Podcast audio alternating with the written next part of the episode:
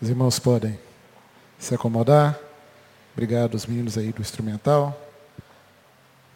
Como eu disse no início do culto, a razão do nosso culto aqui hoje é Jesus.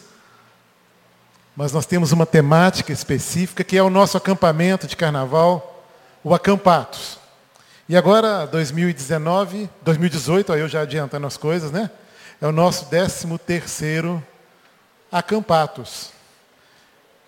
E a gente sempre faz no, nos cultos que antecedem o nosso acampamento, um momento de intercessão, de oração, é, realmente pelo acampamento, por tudo que vai acontecer lá. Mas a gente escolheu esse dia, eu e o pastor Cioli, né, até uma sugestão do próprio pastor Cioli, conversando, para que a gente fizesse esse culto como um pré-acampados. E eu fiquei de, nesse primeiro momento de introdução, falar um pouquinho daquilo que é o acampamento falar um pouquinho da história desse acampamento, daquilo que foi a razão de acontecer do nosso acampados, a razão da criação desse acampados. E é sobre isso que eu vou falar um pouquinho. E tudo começou quando a gente olhou para uma realidade, ou para a realidade a qual a juventude estava inserida. Uma realidade extremamente abstrata,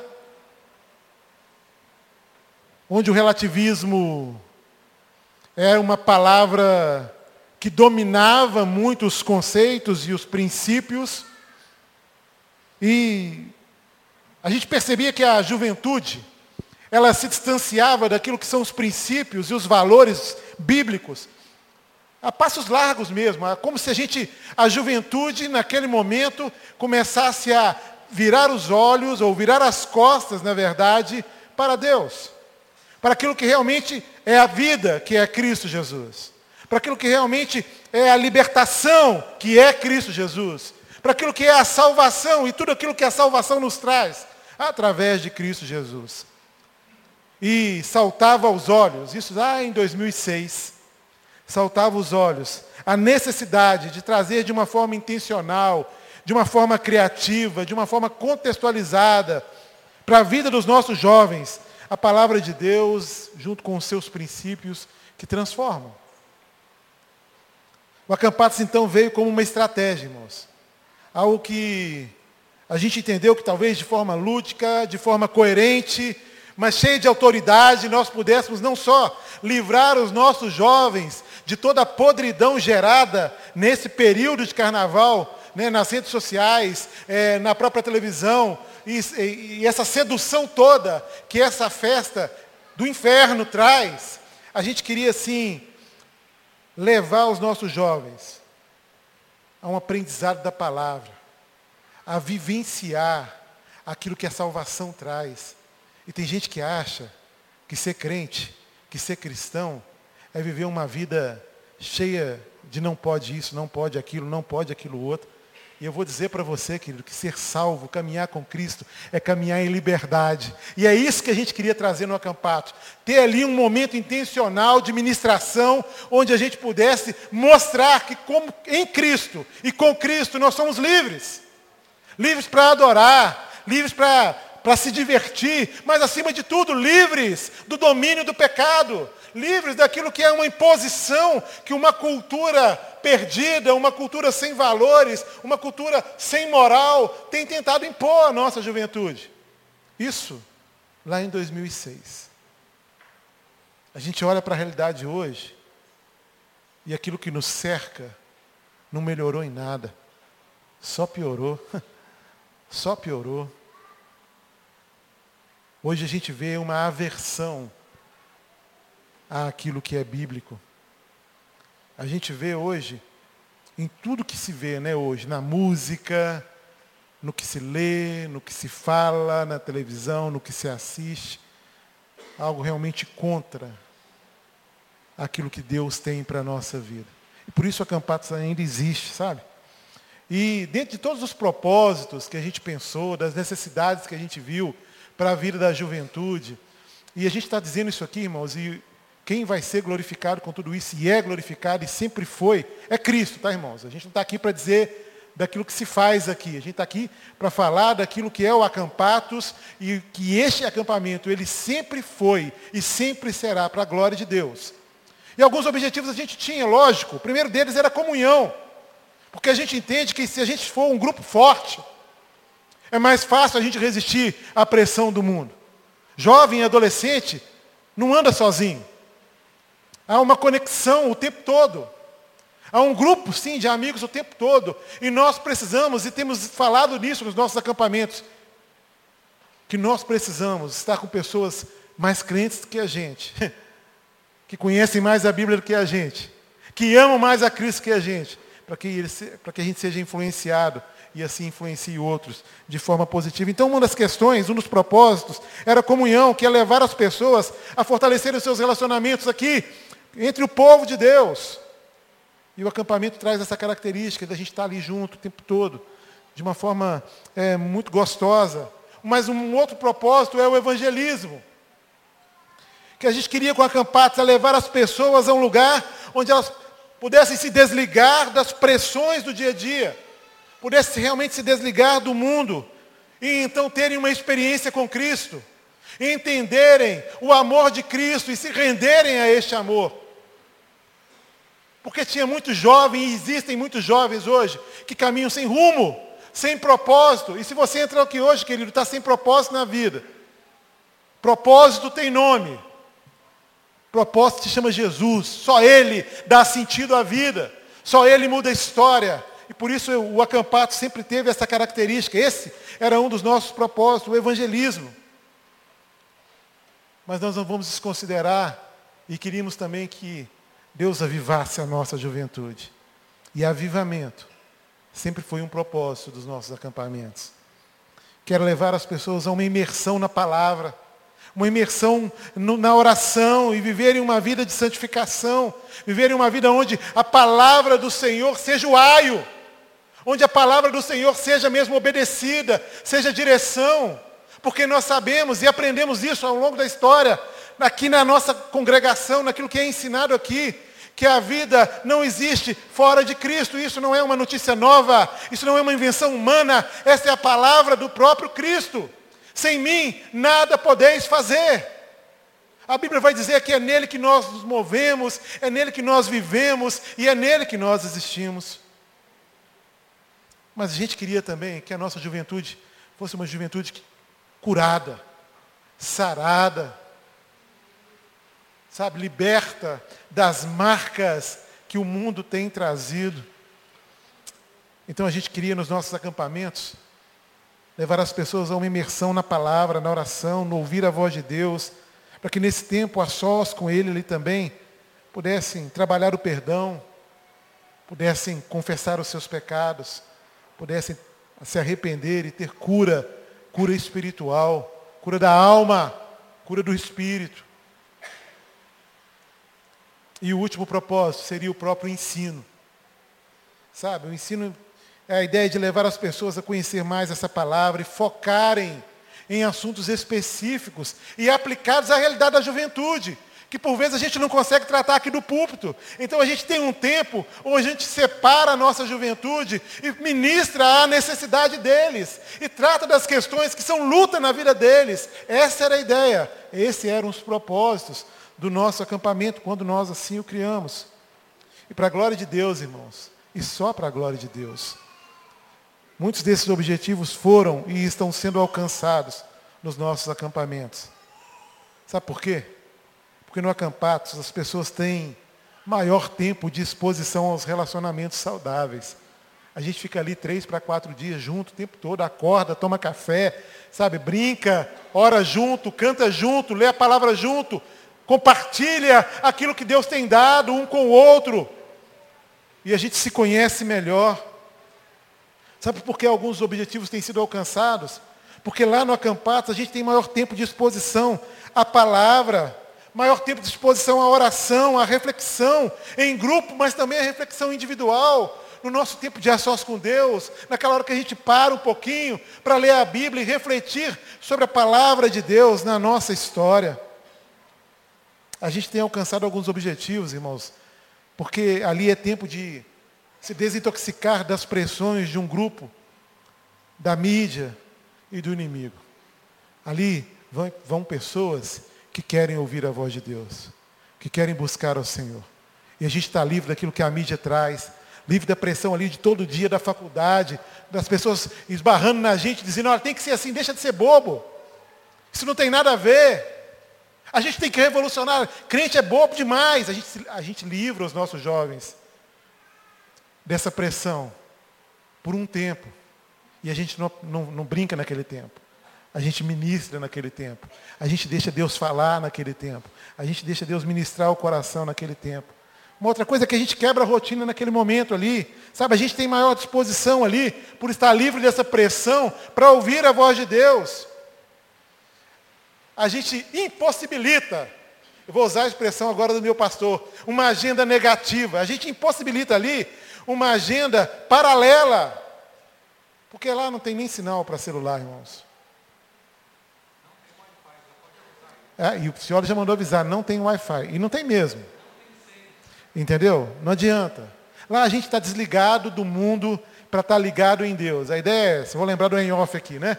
É desligar do mundo para estar tá ligado em Deus. Então a gente livra os nossos jovens, sabe, das interrupções por outras coisas, celulares e coisas mais que nos distraem às vezes de ouvir a voz de Deus.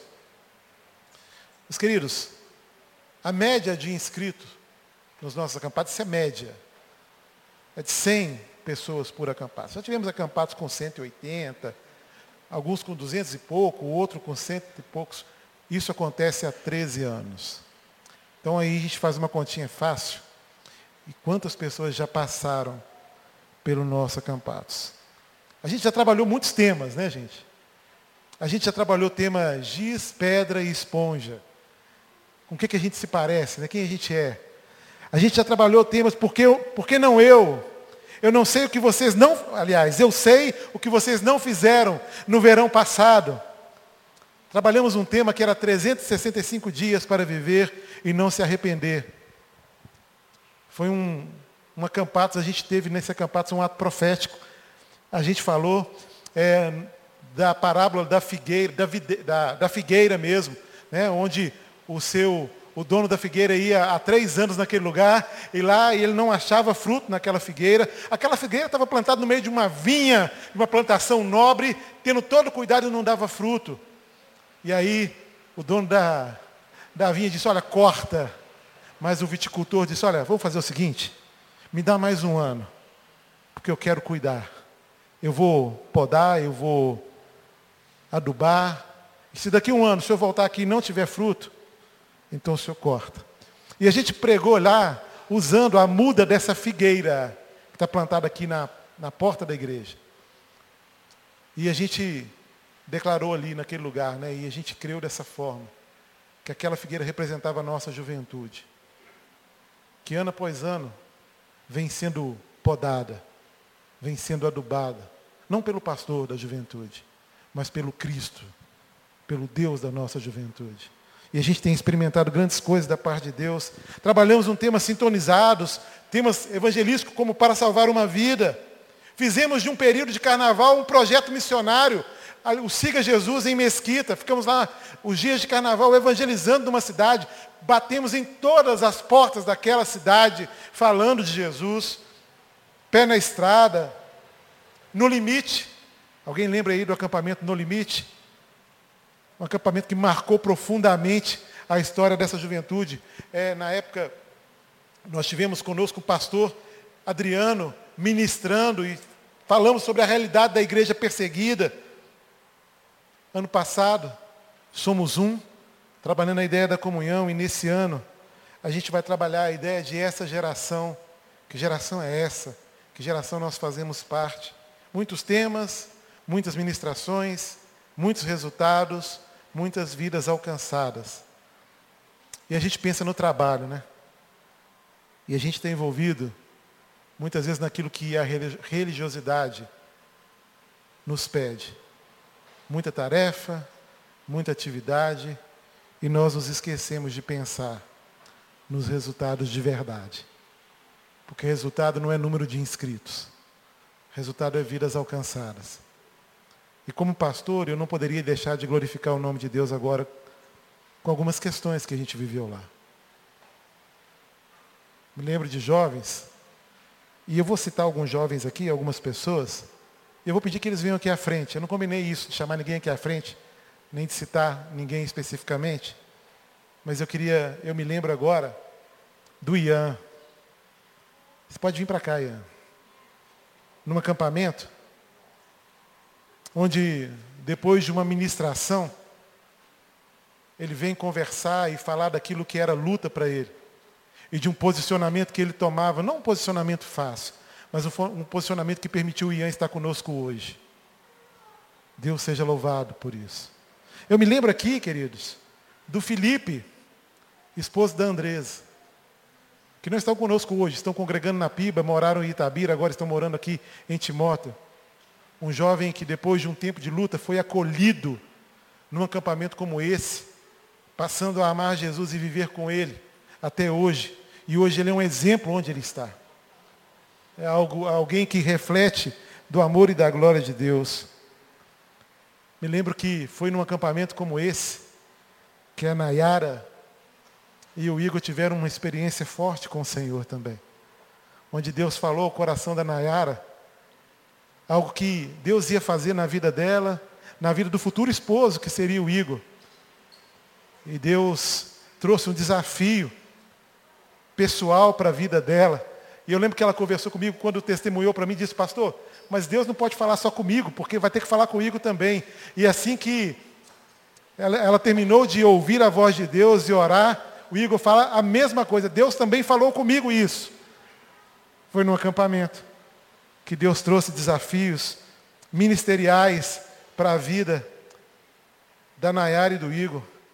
Me lembro da Inayá, que não está conosco, né, hoje casada com um pastor, ajudando a pastorear num ministério, mas que teve um chamado para um concerto familiar com o Senhor. E hoje nós tivemos aqui, há pouco tempo atrás, há um mês atrás, Inayá estava aqui, compartilhando das bênçãos do Senhor, lembrando de situações como essa. Me lembro aqui, queridos, da Ivna, não sei se está conosco agora, também, que viveu um tempo de renovo, né, uma volta né, é, para casa, mas acima de tudo uma volta para a casa do Pai, também no nosso acampados. Me lembro da Thaís, está aqui, Thaís, ó, né, que entendeu num acampamento como esse, qual era o lugar dela no corpo de Cristo, na igreja do Senhor. Me lembro do José Henrique, da Flavinha. Quanta coisa, irmãos, Deus fez. Quantos outros jovens foram alcançados? Quantos outros jovens receberam ali um chamado para o ministério? Um chamado para servir a Cristo. Sabe? E muitos outros hoje estão em outras cidades, inseridos em outras realidades, mas levando consigo ensinamentos e experiências que marcaram as vidas, as vidas deles. E eu louvo o Senhor por isso. Porque o reino de Deus é vivo por isso. Porque o Cristo que nós servimos é um Cristo que fala sempre conosco. É um Cristo que nos chama. E lá, reunidos, né? Três dias, quatro, quase quatro dias e meio ali, ministrando a palavra, ouvindo da palavra. Deus tem feito grandes coisas ao longo dos anos. E nós vamos orar agora por isso. O pastor Cioli vai continuar agora, ele tem uma palavra a trazer à igreja. Mas eu não sei se, quando a gente fala assim, irmãos, orem pelo acampamento. Eu não sei como é que o irmão orava por isso. Porque a gente às vezes pensa, ah, é um tempo de entretenimento lá da moçada, vamos orar por eles, para não acontecer nada de errado. Mas o acampamento, querido, é muito mais do que um tempo de entretenimento. É um tempo onde a gente aguarda Deus mover no coração da nossa juventude. Esse ano em especial, na vida da igreja, que vai estar conosco lá. Então eu quero convidar você, que é membro dessa igreja, a orar diferente agora. A começar na postura em que nós vamos fazer essa oração. Eu queria te convidar a se colocar de joelhos. Porque nós estamos diante de um tempo em que Deus vai fazer grandes coisas naquele lugar. Se você pudesse colocar de joelhos. Eu queria que você fizesse isso. E que você orasse entendendo que é uma oportunidade muito grande que nós temos agora, nesse próximo final de semana, de ver a glória de Deus na vida da igreja sendo ministrada naquele lugar.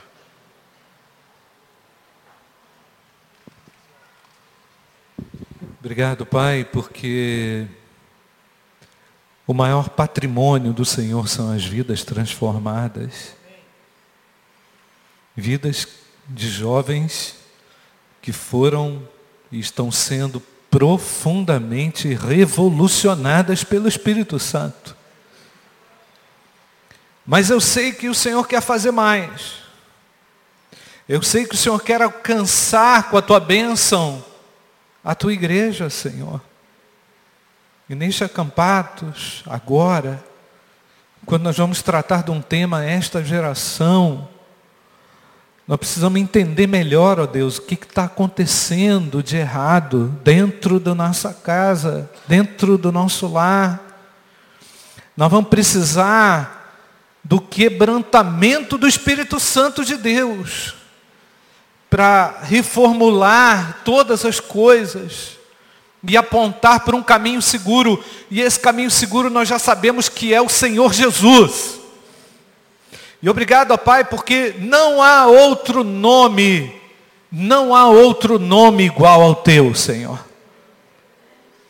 E tu vais despedaçar os grilhões. O Senhor vai quebrar correntes. O Senhor vai restaurar relacionamentos. O Senhor vai curar famílias inteiras. O Senhor vai trazer o teu bálsamo, Pai. Aquele frescor que vem do alto, dos pastos verdejantes. Ó Deus, eu acredito que o Senhor reservou um tempo sublime na história da tua igreja. E nós estamos com a expectativa muito boa, Pai, porque estes aqui são testemunhas do quanto o Senhor trabalha quando a gente se reúne no teu nome. Não a nós, Senhor, não a nós, mas ao teu nome da glória. E portanto, ó Pai, vidas serão libertas e transformadas pelo poder de Deus. Abençoe o pastor Júnior, a liderança, a equipe.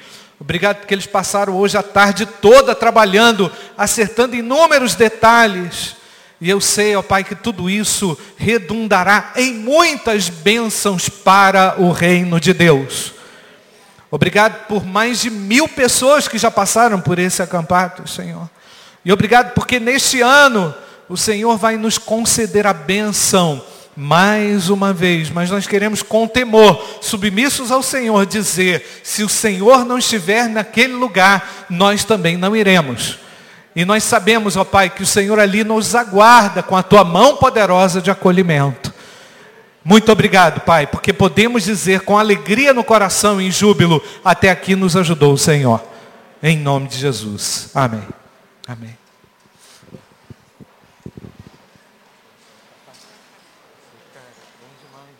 Casaram?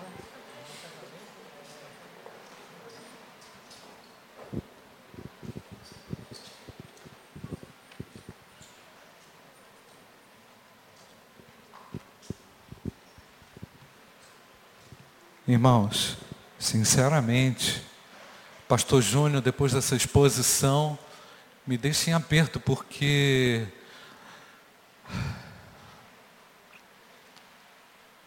quase tudo já foi falado. e ontem, quando eu reuni o pastor Júnior lá em casa, nós começamos a nos lembrar da vida de vários irmãos. Foi, pastor? E a gente começou a se alegrar em Deus com tantas vidas que têm sido radicalmente transformadas. O Evangelho não é qualquer coisa. O Evangelho não é qualquer mensagem. O Cristo que nós servimos é um Cristo de poder. E se você não conhece esse poder,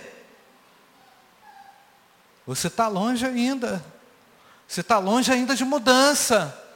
Pensa numa mudança radical na tua vida. Ah, vou morar lá no Alasca. Jesus tem algo mais intenso e mais vivo na vida daquele que crê. Você crê nisso, irmãos? Jesus é capaz de revolucionar a história, a sua história. Ele já veio à história e a história já se modificou drasticamente. E ele tem mudado a nossa vida e a vida de tantos que se dispõem às mudanças. Verdade é, irmãos, que nem sempre nós estamos dispostos.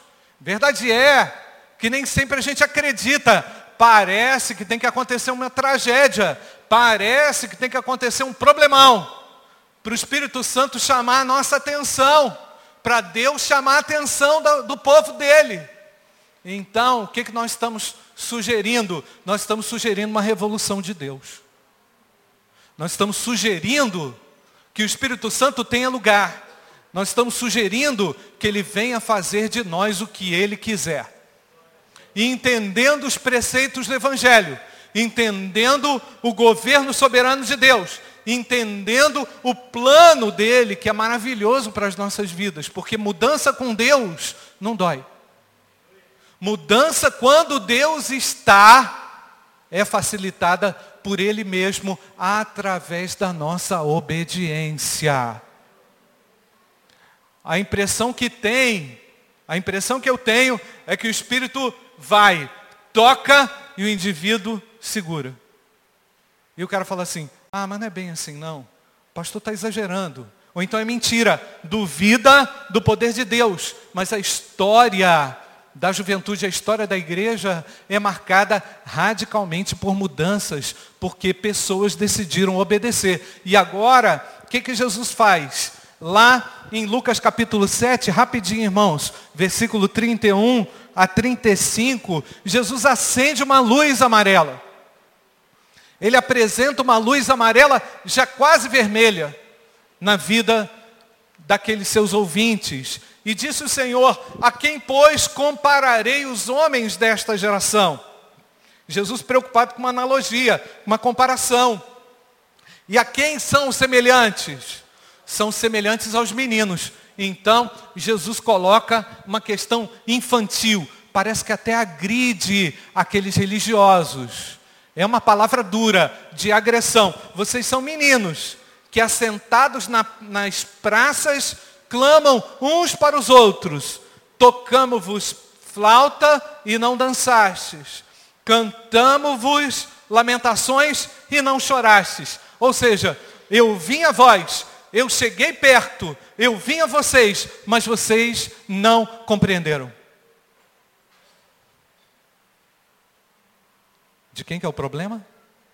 Não é um problema de Deus. Qual é a dificuldade? A dificuldade é a falta de preparo ou de maturidade para arcar com as mudanças. E quando a gente fala de mudança, irmãos, o pessoal fica com medo. Ah, não muda nada não, pastor. Não muda nada não. Ou então deixa como está. Não, a proposta do Evangelho é uma proposta de mudança profunda. E nós temos visto mudanças. E você que vai no Acampatos vai ter que passar pelas mudanças. E eu não estou ameaçando ninguém. Porque Deus não faz nada se a gente não permitir. Mas Ele quer mudanças. Você acredita no poder das mudanças? Amém, irmãos? O Espírito Santo tem mudança. Eu não posso continuar do mesmo jeito. Ora, Deus me visita e eu fico do mesmo jeito? Ora, Deus está aqui e nada acontece? Opa! Tem resistência, tem bloqueio, tem parede, tem dureza de coração. Mas ele também quebra essa dureza. E ele falou com o pessoal lá. Eu vou comparar vocês como os menininhos, tá? Como como é que é que falava antigamente? Você é, é do jardim de infância, né? Isso aí é meninice, isso é bobeira, isso aí é coisa de menino. Então Jesus olhou para os fariseus e disse para eles: Olha, vocês são imaturos, vocês são muito entendidos em muitas coisas, são especialistas na lei, mas são como meninos. Tocamos-vos flauta, não dançaste, cantamos-vos lamentações e não chorastes. Olha só a razão. Porque João Batista veio, que não comia pão, nem bebia vinho, e vocês disseram, tem demônio. Pelo amor de Deus. Ô gente, ô cegueira. Olhos fechados. Você percebe a incompreensão? João Batista veio e vocês disseram, tem demônio. Por favor, veio o filho do homem que come e bebe, e vocês dizem, eis aí um comilão e bebedor de vinho, amigo dos publicanos e dos pecadores. Agora olha o detalhe, irmãos. Mas a sabedoria é justificada por todos os seus filhos. Irmãos, eu gosto sempre de ler o Evangelho com muita atenção. Com muita atenção, porque luzes são acesas, alertas são colocados. E deixa eu falar uma coisa para vocês. Vemos uma tendência fortíssima de banalização da vida. Observamos uma pessoas com 30 anos, 40 anos, tendo comportamento aí de menino de 12, 13. Não é possível. O que está acontecendo com essa geração? Uma geração que não amadurece, que sofre. Uma geração que não olha com a realidade devida para aquilo que Deus quer fazer.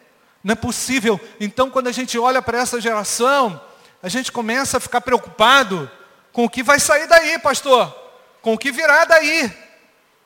Porque não é mais possível tanta banalização, tanta idiotice. Desculpa a colocação. Porque nós estamos vendo uma geração que brinca o tempo inteiro. Que não leva a sério o Evangelho que não leva a sério a vida com Deus. Você pode perceber, pastor, que o nível de brincadeira e de gente que está brincando com fogo é muito elevado. Você falou redes sociais, mas a quantidade de baboseira que circula nos celulares por aí é de dar medo, é medonho. Então o que, é que nós estamos vendo, irmãos? Nós estamos vendo uma geração cada dia mais perdida, mas eu louvo a Deus porque o Senhor acendeu a luz amarela. Eu louvo a Deus porque o Senhor está acendendo a luz vermelha e está dizendo assim: para aí, para aí, onde é que isso vai dar? Como é que vai ficar? Qual alternativa essa geração tiver se ela não olhar acuradamente com responsabilidade para aquilo que Deus fala na sua palavra? O que é que vai acontecer? Vai passar uma geração como uma banda podre.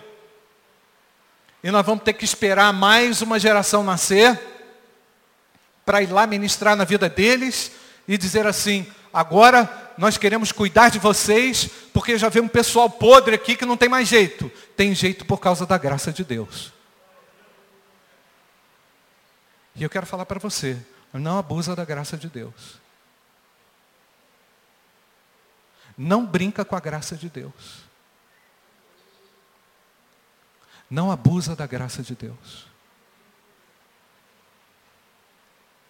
Deus está falando que Ele quer pessoas maduras. Quer pegar, ah, mas eu não sou totalmente maduro, mas você vai olhar com maturidade para a realidade do Evangelho e vai falar assim, eu quero mudar essa bobeira na minha vida, o Espírito Santo de Deus está dizendo que eu não posso mais gastar tempo com isso, eu não posso mais perder a minha vida nisso, eu não posso mais afundar a minha vida nisso. Olha, deixa eu falar uma coisa rapidinho aqui para vocês. Você já viu como é que as pessoas se relacionam hoje? Elas se relacionam assim, qual é a senha do Wi-Fi? Quer ver? O senhor vai querer a sua via? Quando você paga ali no débito. As pessoas viraram máquinas. As pessoas se resumiram a entretenimento, a lazer. Sabe o que isso promove, pastor? Promove isso aqui. Deus vem com a sua bênção, Deus oferece tudo, mas o indivíduo deixa passar. Por quê? Porque perdeu o trem, ficou na estação. Então, essa geração, ela acaba colidindo, irmãos, corre o risco de colidir seriamente com aquilo que não devia colidir. Então, podemos ainda, irmãos, comparar uma geração, aquela geração a qual o Senhor Jesus ministrava, uma geração que rejeita a verdade, que prefere um evangelho horroroso, um evangelho que não é o evangelho de Jesus, que escolheram um Cristo que não é o Cristo do Novo Testamento, que falam de Cristo, mas estão longe de Cristo, que se prestam até a dizer que tem igreja, porém não sabem viver como igreja. Então, essa geração, ela tem que ser impactada pelo poder do Espírito Santo. É como nos diz o texto de Tiago, capítulo 2, verso 4 até o verso 17. Nós falamos isso aqui semana passada e eu quero repetir: que adianta, irmão, se alguém dizer que tem fé e não tem obras? Entendeu? Ah, eu tenho muita fé. O cara coloca camisa lá que está escrito fé, chaveiro que tem fé, adesivo no carro que tem fé, é, ouve música do povo lá que tem fé, mas meu irmão, não tem nada. Não estou julgando ninguém, nem criticando. Estou apenas fazendo uma observação a respeito da falta de transformação daqueles que dizem servir a Deus. Então, Jesus Cristo queria mudança na vida dos fariseus, que eles olhassem a verdade como ela é, não influenciada pelo peso da religião e da tradição, mas que olhassem para Cristo como ele é. Nós queremos Cristo como ele é. Você crê nisso? Você quer esse Cristo? Ele se revela, ele bate todo dia a sua porta. E ele quer entrar para fazer uma mudança e uma revolução. E hoje de manhã eu falei isso, irmãos. O indivíduo vai ter que decidir. O Jeremias decidiu. Ele olhou a palavra de Deus e falou assim: Isso aqui é a minha salvação. Pulou em cima do negócio e comeu. Não é? Agarrou aquilo como a única alternativa. Estava conversando com o pastor ontem. Uma geração que enfrenta autoridade. Uma geração que não respeita pastor. Uma geração que pisa em professor. Que cospe na cara das pessoas. Que ultraja um pai, uma mãe. É. E o pior, pastor, que a gente observa que o, o nível vai tão lá embaixo que há também pais que não sabem o que fazer com seus filhos. Pais que não conseguem mais exercer a influência, dada a, a, a influência massiva do mundo, a influência tão boçal da sociedade, tão ridícula e tão inútil. Cristo vem mudar a inutilidade e quer mudar a sua história e a história dessa geração. Meu querido, presta atenção naquilo que Deus está falando com você. Então, uma geração de filhos e pais que estão preocupados.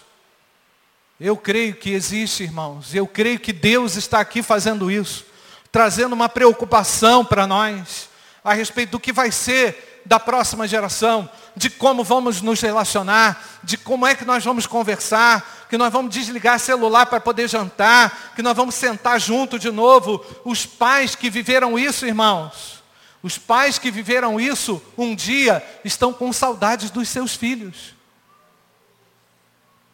Porque está cada um num canto. Como é que a gente vai fazer? Ah, pastor, não vivo sem Wi-Fi, vive. Meu pai tinha um corcel que não tinha nem cinto de segurança. Um dia a gente foi ver o cinto de segurança, estava todo enferrujado, lá embaixo. Ninguém morria não, irmãos. Não estou dizendo que não é para usar o cinto de segurança, tá, pastor Júnior? Porém, eu estou dizendo, irmãos, que nós vamos ter que reconectar, nós vamos ter que, vamos ter que retomar alguma coisa. Mudanças radicais nos aguardam. Para a gente poder ver reconciliação de pai com filho. Para a gente poder ver o que, irmãos? Influência do Evangelho. Agora, pai, mãe, acorda, você não pode desistir dos seus filhos. Porque nós não desistimos daquilo que Deus pode fazer nesta geração. Porque nós acreditamos que Deus pode revolucionar esta geração. E quer ver? Vou só dar uma palhinha rapidinho. Quem que estava aqui quarta-feira? Quem que estava aqui quarta-feira? A missionária Brenda. Pastor, ela foi minha aluna. Lá em Manaus. Mas eu não sabia que ela tinha só 20 anos. Para mim ela tinha mais. E a mulher aqui, a menina aqui, esbanjava evangelho há dois anos no campo missionário. Lá no, no, na, na comunidade do Jacaré. Jacaré mesmo. tá? Jacaré mesmo. Pregando o evangelho. O que, que tu está fazendo com a tua vida? O que, que nós estamos fazendo com a nossa vida? Ah, não, é muito desperdício de tempo mandar um jovem para missões. Desperdício de tempo? O quê? Nós vamos investir. Quem quiser ir, vai. Em nome de Jesus. Porque nós precisamos levantar dessa geração pessoas que vão revolucionar a história com o Evangelho de Jesus. É gente que não vai ficar nessa, nesse infantilismo 10, 20, 30, 40 anos. Pelo amor de Deus, cresce, acorda, sai dessa situação. Então nós vamos lá na Campatos, irmãos, trabalhar esse item número um, que é o distanciamento geracional. Nós vamos abordar aqui, eu estou com boa parte do que eu vou falar aqui, mas não vai dar tempo da gente abordar tudo. Nós vamos abordar aqui não vai dar para abordar tudo hoje, né? mas nós vamos abordar lá o esse distanciamento, esse fator distanciamento. Por que tão distante do seu filho? Por que tão longe? Por que tão perto e tão distante? Por que tão perto sem influenciar? Por que viver debaixo de um teto sem ter algo que nos conecte? Algo real que nos ligue? E esse algo real nós sabemos que é Jesus. Jesus tem que voltar para os lares. Amém, irmãos? Jesus tem que governar os lares. Eu fico vendo aí, o cara fala assim, o que, que tu está fazendo? Ah, eu estou vendo seriado. Pelo amor de Deus, irmão. O cara com potencial de ir para a praça, de ir para a rua, fazer uma visita no hospital, ir atrás de um amigo, está vendo seriado. Então, nós estamos vendo uma geração totalmente imersa naquilo que se oferece. Pastor, você é contra seriado? Depende. Depende do seriado. Porque tem lixo demais. Tem lixo demais. E está todo mundo nisso, irmãos. Ah, não posso. Por que, que você não pode? Ah, você entende? Desperdiça a oportunidade e perde tempo. Isso tem que acabar no nosso meio, porque Deus quer fazer uma obra no nosso meio. E Ele quer a sua vida, quer o seu tempo. Ele quer o seu tempo. Ele quer a sua vida. Enquanto você está distraído com um monte de coisa, você podia estar sendo útil para Deus. Segundo lugar, Fernando vai abordar no domingo. É isso, Fernando, à noite? Confronto e o conserto de Eli e a história de Samuel. Eli, ele vai explicar, tinha dois filhos, e viveu uma situação familiar muito dramática, muito difícil. E logo depois, esse mesmo Eli que viveu um drama muito difícil na sua casa, vai ser usado por Deus para abençoar o pequeno Samuel. Mas os filhos de Eli escolheram não ouvir a repreensão de Deus e de seu pai. E passaram aperto. Nós vivemos uma geração que sabe tudo. Olha aqui, você não pode falar nada com seu filho. Que ele diz assim, eu sei, mãe. E se bobear, ele te dá uma aula que ele viu no YouTube. Ô gente, eu, eu, o ano passado, em novembro, minha sobrinha, eu fui nos Estados Unidos, minha sobrinha, quantos anos que tem Nicole, Débora? Nove? Não, ano passado tinha nove. Minha sobrinha, nove anos, me dando aula. Me dando aula. Ela aprende tudo no computador. Pá, pá, pá, ela encomenda os negócios no, no Amazon, chega, ela monta, ela mostra. Esse negócio doido, irmãos. Como é que pode? O negócio de uma bolinha lá que ela coloca, a bolinha cresce. Negócio doido, cara. negócio doido. Aí depois fica aquelas bolinhas tudo coloridas dentro do vidro. A garota de oito anos que faz esse negócio, coloca um pinguinho d'água, esse negócio. Eu falei, você aprendeu isso aonde? Aonde quer? Pois é, irmãos. Então nós vivemos, irmãos. Aí, olha só, presta atenção, irmãos. O que, que o pai ensina para um filho? Nada. Nada. YouTube ensina tudo. O pai também fica assim bobo, que ele não sabe. Ele não sabe dos canais lá, do artesanato, de não sei o quê. Ele não sabe. Ele está trabalhando, o homem. Né? Ele está pagando as contas. E o, e o filho está aprendendo tudo. Irmãos, aqui comparareis esta geração. O que é que vai acontecer se um pai perde a influência e o governo do coração do seu filho. Ele vai perder o seu filho para droga, para prostituição, para virar não sei o quê. Um belo dia o cara fala, pai, eu sou gay. Aí você, o quê? Meu bebezinho. Irmãos, nós estamos vivendo esse drama, mas Cristo transforma vidas. Papai e mamãe, cuidado. Papai e mamãe, não deixa escapar a tua oportunidade com teu filho. Nós queremos os nossos filhos firmados na palavra de Deus. Você crê nisso, querido? Você quer isso? Vai dar trabalho, tá? Vai dar trabalho. Muito. Mas Deus vai fazer porque Ele é Deus. E no domingo, domingo não, já estou segunda-feira.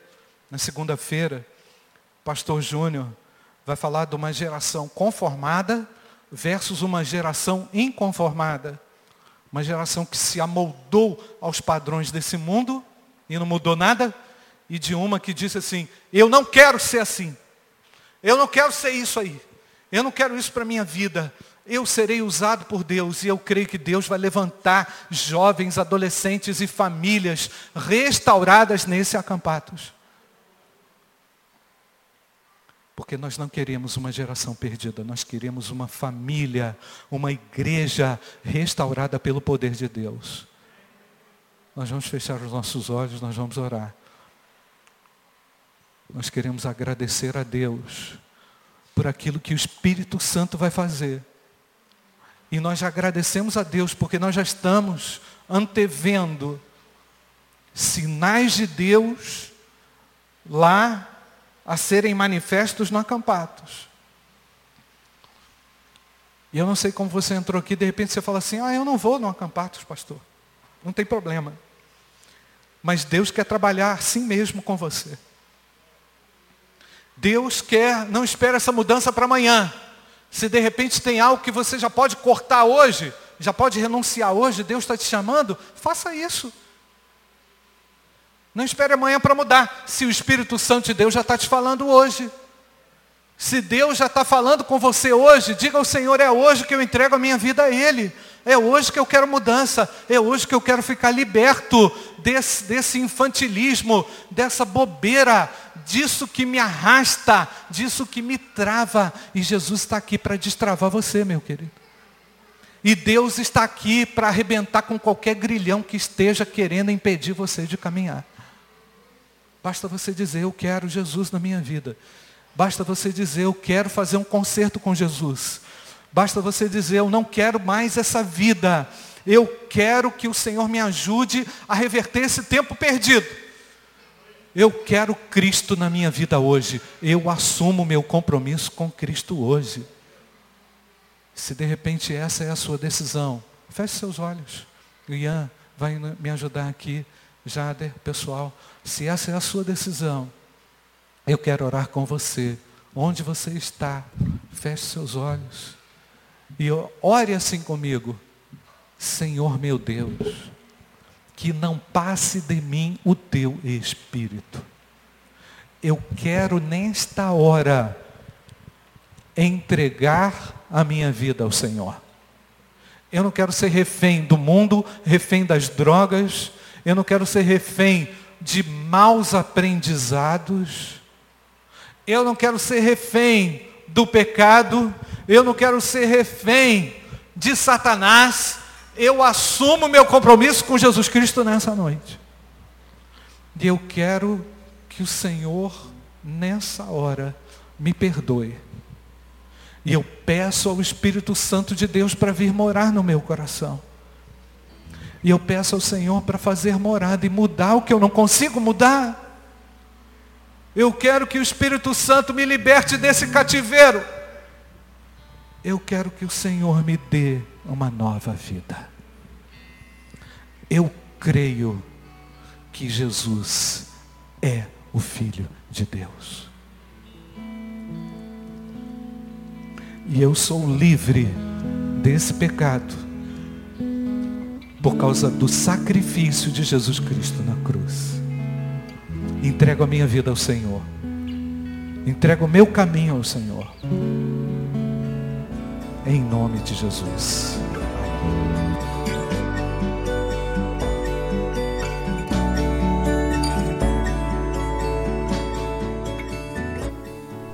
A Igreja Batista do Bom Retiro tem plena convicção de que a palavra de Deus é poder para salvar e transformar vidas. Nosso desejo é que essa mensagem tenha alcançado seu coração. Para saber mais sobre quem somos e em quem acreditamos, acesse ibbrpatinga.com.br.